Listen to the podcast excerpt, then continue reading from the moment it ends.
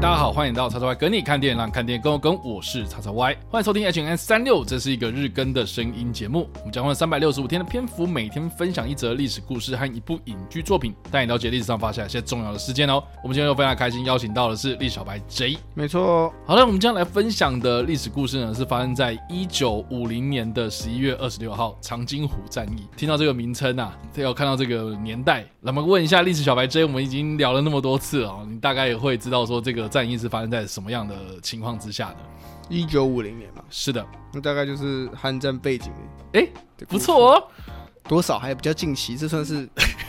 现在考试比较常出现的一个。对啊，那那那所以你之前有听过所谓的长津湖战役吗？我没有，其实我没有从历史课本上面得知过，但知道电影其实蛮多的。OK，就是对电影有印象，有些有听过这场战役为拍成的电影。嗯哼，那你你你你有大概知道什么样的背景吗？没有，完全不知道，非常老实。好了，那我大概猜测，你应该是知道说，去年中国大陆他们 推出了一个所谓的主旋律的电影。所谓的主旋律电影，就是他们这个歌功颂德啊，符合他们的精神，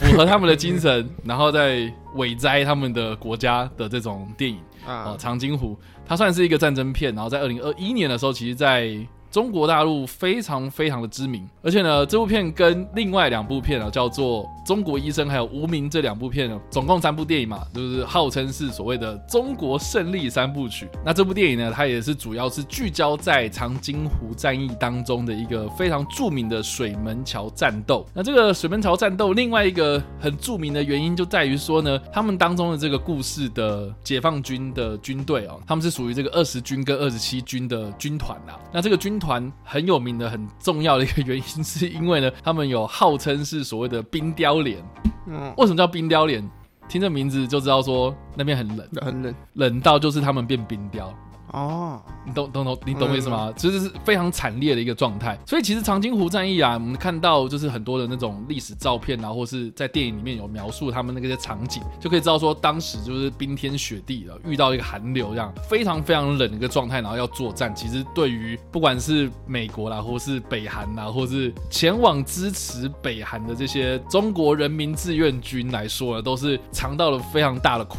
头啊。总之呢，哈，就是这场战役呢，我们要稍微就是。是往回推一点，就是讲到了有关于韩战爆发的背景啊。那我不知道厉小白 J，我们之前有没有聊过，就是有关于韩战发生的背景，或是韩战这个整个那个战局的过程啊？我们之前有讲过吗？之前吗？我们有提到过什么 H N N 的有关于韩战的东西，然后有讲到这个。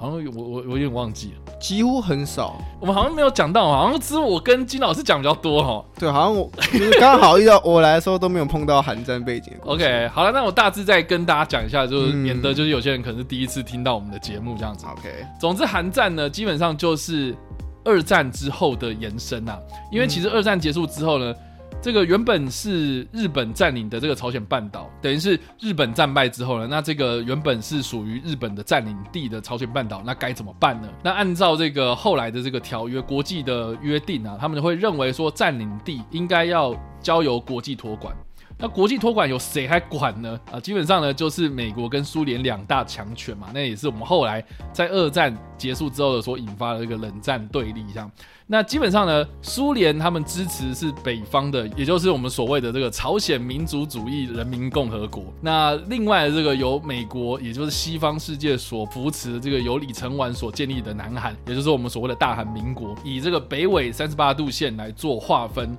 南北就这样子被分裂的这样。嗯，那其实不管是北韩还是南韩啊，我觉得跟现在我们两岸关系比较不太一样，是说他们都认为我们。目标，我们现在状况啊，我们这个国家虽然现在的状况是南北分裂的，可是我们的目标应该都是非常的一致，就是要统一全部的这个朝鲜半岛啊。所以不管是你来统一我，还是我来统一你，他们到最后面都是想要统一的。所以我觉得他们比较不太一样，是说他们对于自己国家的认同是跟我们不太一样的。对，就是说到底是谁来统一，这个是我们之后可以来讨论的。但是我们都朝着统一的方向前进。而不是南北分裂的状况这样。所以其实，在那个时代背景啊，因为谁也不知道说共产主义是好的还是民族主义是好的嘛。啊，对。所以双方的立场啊都有人支持。所以我觉得我比较不太喜欢，就是用很多现在的 YouTuber 啦，或者有些号称自己是军事专家，他们会认为说什么啊，那个北韩就是邪恶的啊，或者说啊，我们是受比如说呃美式教育为主的嘛，所以我们会认为说啊，民主就好棒棒嘛。嗯。啊，我那边北韩都是智障这样的感觉，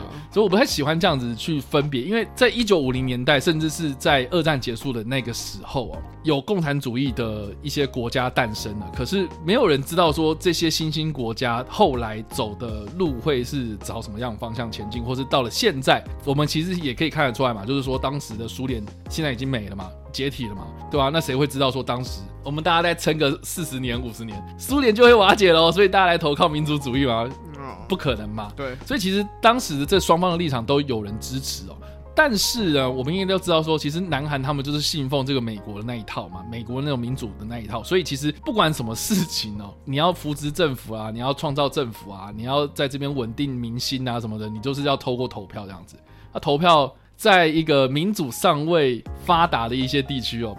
这些投票一定都会有弊端。哦，所以呢，李承晚所建立起来的这个民主制度啦，虽然是让民主阵营的，可是呢，常常就是会有那种弊案啊，或者舞弊啊，或者这种投票的乱象这样子，所以导致就是说，诶，很多人会觉得说，那北韩我们这样子就是交由政府去做，那。根本就不会怎么样嘛，所以也是有很多人支持北韩的那样的做法的。所以其实不管怎么样了，当时就是各有勇力啊。可是呢，事实好吧，我们今天讲历史事实，就是北韩他们先跨越了三十八度线，然后往南侵。那当时的南韩的国军啊，也是打得措手不及，所以就往后退，退退退退到了现在的釜山这个地方。所以有一个非常知名的一个历史名词啊，叫做釜山包围圈，就是呢。南韩当时岌岌可危啊，就只剩下釜山这个地方了。釜山在被吃下来呢，那这些人就是等着跳海而已啊。所以当时在岌岌可危的状况之下呢，这个在日本的麦克阿瑟将军他就出手帮助南韩啊，甚至是这个在联合国有授权的情况之下呢，美军他们就派出了军队，然后直接在仁川登陆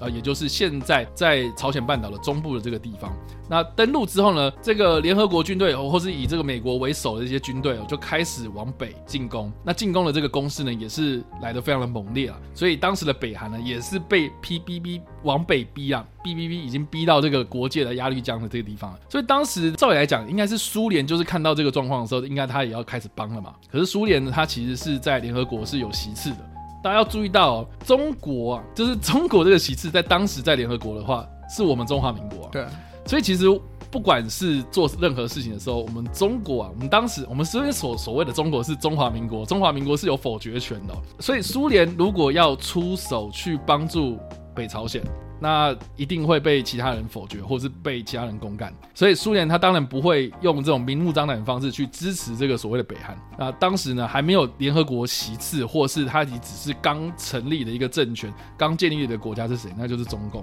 啊，所以当时的中共啊。他们就派遣了这些人民志愿军，他们号称是志愿过去的，他们要打的这个抗美援朝的旗帜，跨越了鸭绿江，就帮助了这些北韩呐。所以呢，我们这样提到的这个长津湖战役哦，它其实就是抗美援朝的一个部分。所以他们对唱的是这些联合国的军队哦。那另外一件事情就是要跟大家讲，就是说呢，当这个仁川登陆成功之后呢，仁川登陆其实我们之前的 H M 也有提到，它是在一九五零年的九月十五号的时候发生的。那成功登陆之后呢，北韩一直往北退，往北退的情况之下呢，其实战况是对于美国啦，或是联合国军队来说是很有利的。所以当时的这个麦克阿瑟就打了一个口号，就说我们要赶在圣诞节前回家。所以这场进攻行动，它就被定位成是所谓的圣诞节回家攻势啊，真的有这个名称哦，不是我不是我瞎掰的哦啊，所以就说呢，照理来讲啊，如果撑过今年呐，也就是一九五零年呐，十二月底的时候，我们撑过去啊，或者在年底的时候我们撑过去哦，我们真的就是把这些北韩的军队给剿灭掉，哇，那真的就是。朝鲜半岛有可能今天都是完完全全是由这个所谓的南韩的政权所掌控的，所以当时的这个中国呢，他们就是出手相助嘛。那另外一个值得一提就是说呢，这些人民志愿军哦，他们是来自于哪里啊？哦，他们其实蛮多都是已经打过国共内战的一些非常非常有经验的军人，甚至有些人他们可能是打这个国共内战的过程之中被解放军所俘虏的这些中华民国的国军哦，所以这些国军哦被俘虏之后呢，他们不是比如说啊那个时候中华民国已经撤退来台湾了嘛，他们不是直接送到台湾去哦，这些战俘其实是被送到了战场上。被对，这另外一个战场上，然后这样说，当然也是有一些就是解放军的志愿军，他们有去投入这场战争的哦。所以不管怎么样，这些来自中国的军队，他们的战斗经验是非常丰富的。那加上说呢，当时的解放军他们其实接收了很多苏联的那种非常新型的武器，然后呢，还有一些是从东北地区啊，就是当时还是满洲国的这些地区哦，东北地区跟日本缴获而来的这些武器。所以他们手上有什么武器？他们有。日本的武器，他们手上也有苏联的武器，就是非常非常先进的一些装备支援了这个北韩。哦，所以就战况来说呢，中共方啊，他们当然就是会认为说，哦，他们带着这么庞大的一个优势，然后就真的把联合国的军队给逼退了。那事实上，确实当时的联合国的军队哦，也是在这场长津湖战役之后呢，就撤退这样。所以就战况来说啦，哈，就是中国人民志愿军在这场长津湖战争之中呢，它是惨胜的，而且呢还成功的把战线回推到原本韩战开打之前的三十八度线，甚至呢还超过一点点。哦哦，对，所以呢，呃，比原本的还要再更多一点点领土。对，然后呢，当时的这个联合国军队呢，他取消了所谓的圣诞节回家公司之后呢，就开始了在新南港这个地方的撤退，然后而且撤退到三十八度线以南。从此之后呢，到三十八度线这样子的一个战局之后呢，后来的韩战的大大小小的冲突都是在这个三十八度线的交界处这样子，所以长津湖战役呢，它非常具有指标性的意义，是在于说呢，中国人民志愿军它投入到这场战争之后呢，就是在战术上面呢，它取得了一个优势，然后呢，甚至是把这个战局拉回到开战之前的那个样貌哦，所以对于北韩来说也是非常的重要的这样。那另外呢，对于台湾来说，其实也蛮重要的啊。为什么呢？我刚刚有提到这个二十军啊，啊，或是这个有投入到这场战争的一些军团哦，嗯，他们当时这些解放军其实是部署在福建一带的。那部署在福建一带是什么意思呢？宁小白 J，你可以稍微就是推测一下，当时他们想要干什么？福建的话，就代表他们对台湾。哎、欸，多少？没错，他们其实当 他们当时在韩战还没开打之前，在这个抗美援朝发生之前，嗯，他们其实是已经准备要渡海来攻台了，这样，就是原本军队要用用在这边了，原本军队是要用在这边的，然后但是抗美援朝的这个大旗一打，他们就直接往北走，往北走，然后全部都支援北朝鲜老老小弟这样子就对了。所以呢，这些军队哦。他们在巡军的过程，他们其实并没有很妥善的去准备所谓的在北方作战的状态，所以他们带的衣服哦，就是很轻便的便服，然后他们也没有这所谓的厚重的那种御寒衣物，然后他们也没有料想到，就是他们在十一月二十六号的时候开始在长津湖，就是这个战役就开打了。嗯。然后这个战役呢，它其实一路打打打打到十二月十三号，也就是十二月中哦哦，当时呢，他们刚好就遇到了一个寒流，非常非常强烈的寒流，而且甚至是这些美军他们也没有料想到，哎，奇怪，怎么莫名其妙就是来了一个暴风雪，而且这个状态啊，我看一下资料，好像是说这个温度降到这个零下三十到四十度哇，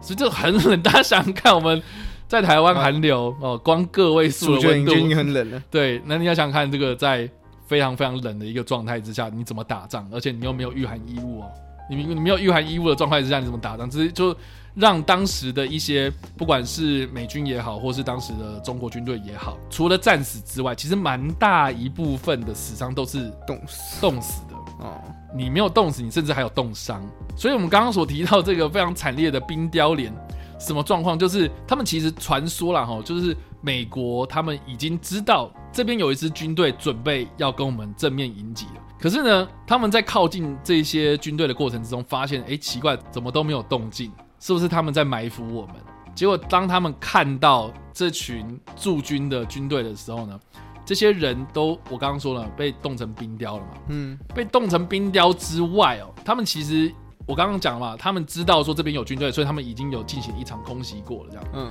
所以到时候他们看到这些冰雕是不是这么的完整的？碎冰雕。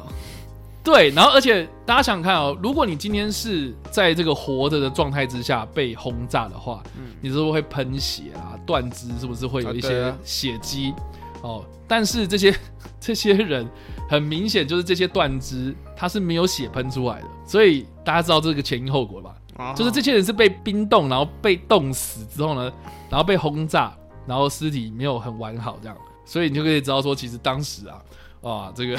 在战面对那个战场的状况是非常非常恶劣的这样，哦、所以对于中国。人民志愿军来说是一个惨烈的战役啦，这个也是为什么后来有很多的这些中共方，他们就会把这场战役拿来宣传，是因为第一个他们有很远大的理想嘛，因为我们要抗美援朝嘛，嗯，对，目的也算达成了，目的也算达成了，所以而且这个就战果来说的话，他们是惨胜嘛，所以就是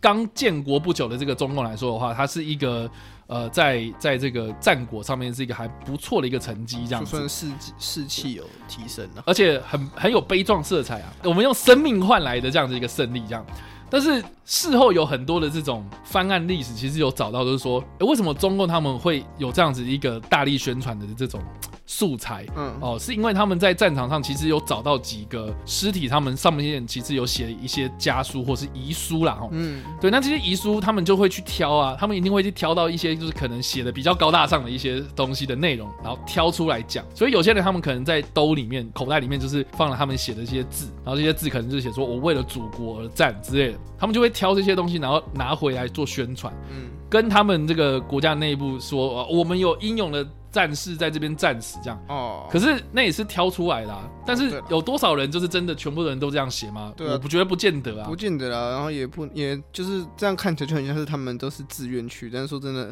有些人不是，所有人都是自愿去，有些人是另外一回事嘛，对吗？对，大家如果有在这个有去过高雄旗津的话，我印象很深刻，就是如果是高雄人的话，我觉得不见得高雄人也知道有这个地方。就在高雄旗津有一个算公墓啊，还是一个纪念碑，然后那个纪念碑基本上就是在。纪念这些国军的孤军啊，那这些孤军是怎么来的呢？我觉得还蛮悲惨的，就是说有些人他们是因为在日治时期嘛，他们加入的是日本军队啊，所谓的日本皇军这样子，然后到东南亚作战啊。他们可能到东南亚作战的时候，然后被俘虏了，这样被盟军俘虏，然后被盟军俘虏之后呢，就被送到中国去了，这样被送到中国去之后呢，因为你是日本俘虏，但是你是说中文的嘛，你是来自台湾的嘛，所以他被推到这个国共内战的战场上面去。然后呢，可能这个时候他又被俘虏，他被谁俘虏？被解放军俘虏嘛。被解放军俘虏之后呢，他们又被送到了朝鲜半岛去打仗。哇塞！所以你可能一开始是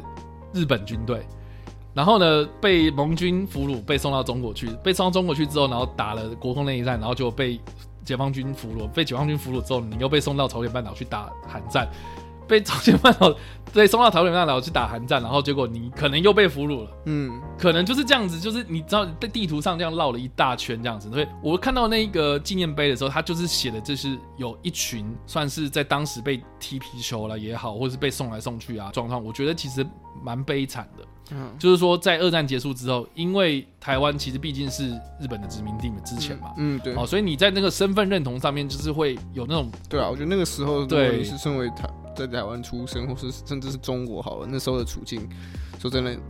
那个国家的定义还没有那么明确，就是你不知道你是谁，到底是哪一个国家？啊、你现在到底是在打的是会不会？你今天是这个国家，然后明天你又换一个国家了，你又换另外一个国家的子民之类的。我在看到那个碑文当下的时候，我就觉得说，哇，真的是，这也是为什么后来很多人就是在讲说啊，那我们到底算谁啊？哦，我们在战后之后，我们到底是，嗯、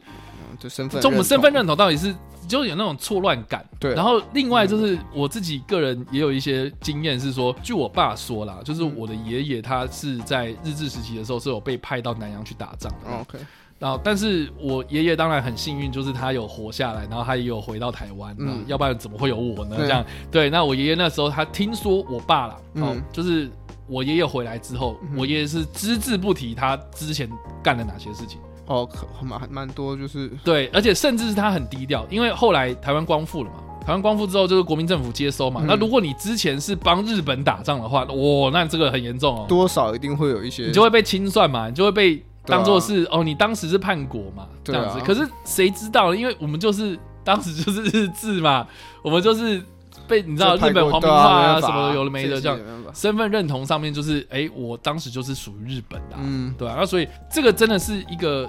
时代的悲哀啦。然后，但是这个东西啦，你想想看啊、喔，如果我爷爷他不讲的话，哦，或者我我爸他也没有跟我讲这件事情的话，是不是就就忘记了、欸？就没有人知道这件事情呢，所以我我觉得从长津湖战役也好啦，或是从这个韩战也好，甚至是我们把这个时代的前因后果给兜起来哦，我我觉得这个就是在二战结束之后的一个时代的悲哀啦，对吧？因为我这样看下来，我是觉得说，你看哦，现在我们提到这个二零二一年的中国主旋律电影《长津湖》，嗯，大家如果看过这部片的话，它其实里面就是一直在讲哦，这些人他们很。热血自愿，然后去参战，然后当然啦，就是战争的过程，在这部片里面确实是描写的还蛮惨烈的这样子哦。但是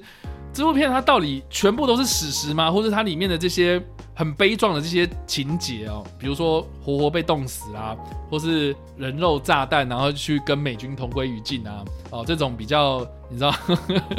手撕呃，倒没有手撕鬼子啊，或者那种比较夸张的情节，就是他就是有很多这样子的一个比较悲壮的这种剧情，去歌颂当时这个中共他们去支援北韩的那种崇高的理想吧。可是每个人真的都这样子吗？对不对？嗯，真的每个人都是就是义愤填膺这样子，我要去送死，我为了国家要去光荣我们的这个国家这样子吗？我觉得不见得啊。吼，所以《长津湖》这部片啊，当然很多人看了就很热血啊。很多人看了之后就说：“哦，我要激起那种爱国情操，这样子哦，很热血，没错啊。可是呢，这部片它背后的意义，它真的是代表所有的人吗？我自己个人觉得啦，大家可以有如果有机会的话，可以看看这部片，因为它真的让我思考很多，是因为我知道这一部片它背后的历史意义跟历史故事、历史的样真实样貌了。对，然后而且我看了很多资料啊，因为我觉得韩战的资料很有趣。”就是南韩方的资料反而比较少，反而蛮多都是从北美国那边其他国家介入这场战争，记记录下来。对对对，然后更多的是这个中共啦，或者北韩他们啊、呃、加入了很多这种国族思想啊，这种那种这种这种社会主义的色彩在里面。这场战役就算是对两个国家来说都是为了。对，要增加自己当下的那个所谓士气啊，对对，希望可以增加民族认同之类的。对，所以其实我觉得他在某种程度上面是有一点点被。带上某种滤镜，而且不同的史料，它呈现出来的结果可能会因为它的立场的不同而有很大的差异。像这个冻死的这个统计啊，嗯，哦，解放军是一回事，美军他们在清点战场的时候又是一回一回事。所以到底死了多少人，然后死了这些人到底是谁？哦，就是我刚刚讲了嘛，说不定有些人他真的是从台湾过去的啊。对啊，真的是啊，他就是死在朝鲜半岛。嗯，那死在朝鲜半岛，他他真的有被你们这个解放军啊，或者美军统计进去吗？还是他只是那个数字？这说起来真的很悲哀了。对啊，对，至于战争下的那种，对我自己是觉得，我看到这个故事的时候，其实蛮感慨的。然后，特别是这部二零二一年的电影上映之后，他又被歌颂了一番，我是觉得很感慨，因为并不是每个人都是解放军出身的人，然后。他们带着崇高的理想，然后过去打这场战争。对啊，就一定一定那么多人，一定有人，不管是被俘或是他，我甚至也相信，也不是每一个解放军都想要真的参与这，真的想要去参与这场战争啊。不会有人主动的想说，我今天就是要去打仗。我相信有，可是我相信不会是所有人都有这样的想法，对吧、啊？所以基本上，我们今天介绍的这个历史故事——长津湖战役，或是我们所推荐的这部电影啊。也也不一定推荐了，就是相关的电影，相关电影《长津湖》哦，它甚至呢之后还有续集。但不管怎么样了哈，我不知道大家听完这个故事之后怎么样想法。我觉得欢迎就是大家来跟我们讨论，因为说不定你看到有更多的史料可以跟我们来做分享，这样子。嗯、对，那我们今天听完这样的故事之后呢，一分是